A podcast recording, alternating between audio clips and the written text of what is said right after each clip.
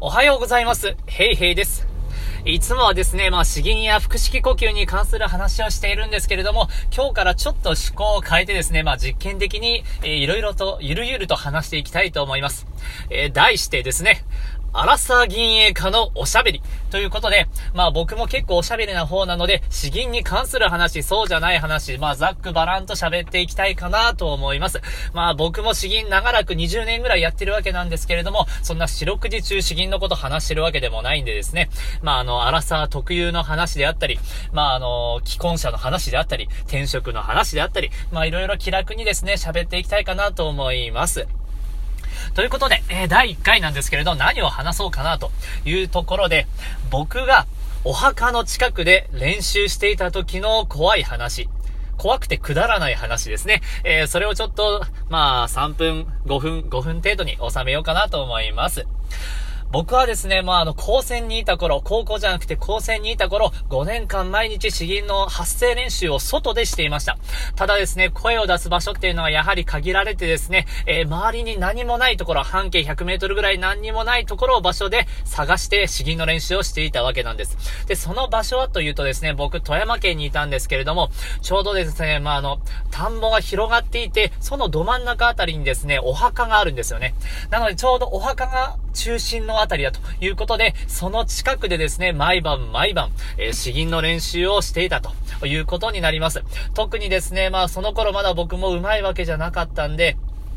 なんて言うんですかね、まあ、ただ何を喋ってるのかもわからない。滑舌も悪いし、ひたすらうなってるような声だということで、道行く人はですね、さぞかしビビったんじゃないかなと思います。ただ僕としてはですね、その近くにお墓があるっていうこと自体が最初の頃めちゃくちゃビビっていて、いやーでもちょっと待てよ、みたいな。ここにいるおばあさんとかおじいちゃんっていうのはきっと、えー、まあ寿命とかで亡くなった方なんだから、こんな詩吟を真面目に練習してる僕なんかそんな呪うわけはないと。そう自分に言い聞かせてですね、ひたすら毎日毎日、えー、話していたというわけな、話した、吟じていたというわけなんですね。ただ、ただですよ、えー、その頃、まあ、あの、まだ、レコーダーとかもですね、えー、ほとんど出ていなくて、15、6年前ですかね、レコーダーというよりは自分にとっては、えー、カセットレコーダー？あ、テープレコーダーっていうのかな？カセットテープで録音する機械、それを持ってですね、毎回発声練習とか詩吟の練習をしては録音して、それを聞いて、えー、やると。えー、巻き戻して聞く。え、それをひたすら繰り返してたんですね。そそした時ですね、ある時ですよ、ある時。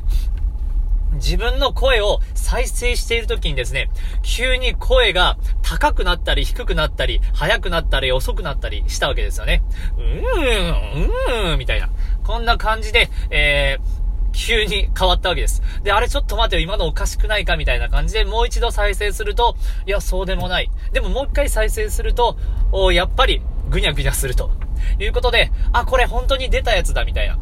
僕もそろそろやべえなと。さすがにちょっとお墓に迷惑かけすぎたかなという風な感じで、だいぶ急いで帰ったんですね。あ、これやばい。マジでやばい。みたいな。で、自転車で急いで、えー、寮まで戻っていくと。で、その時もですね、毎日日記書いていたんですよ。で、その時のタイトルが、ついに出たみたいな。もう、やっぱ、やばいみたいな。出てしまった。どうしようかなみたいな。って感じで、その一晩結構、うんうんうなってですね、えー、ドキドキしながら寝てたわけなんです。そして、まあ、この話のオチなんですけれども、まあ、カセットのテープレコーダー、知っている方はいると思うんですけれども、要は電池切れですね。電池切れ。電池が弱くなってくるとですね、もうテープの調子が怪しくなってくるんですよ。再生速度が不安定になってくるんですね。で、特にどっちかというと、遅くなってくる。遅くなって音程が低くなっていく。より気持ち悪くなるんですね。で、そういう、そういうくだらないオチです。いやー、よく喋ったな。ということですね、もう、だからまあ電池を入れ替えればもうすっきり OK ということで僕がお墓のとこでですね、いくら詩吟の練習をしても別に呪われたことはなかったんで、えまあ安心してお墓の隣で声出しをしましょうというお話でした。こういう風に喋るのちょっと苦手ですね。苦手、苦手じゃない。まだ不慣れなんだなと思うんですけれども、まあ、詩吟の話、えー、そうでもない話、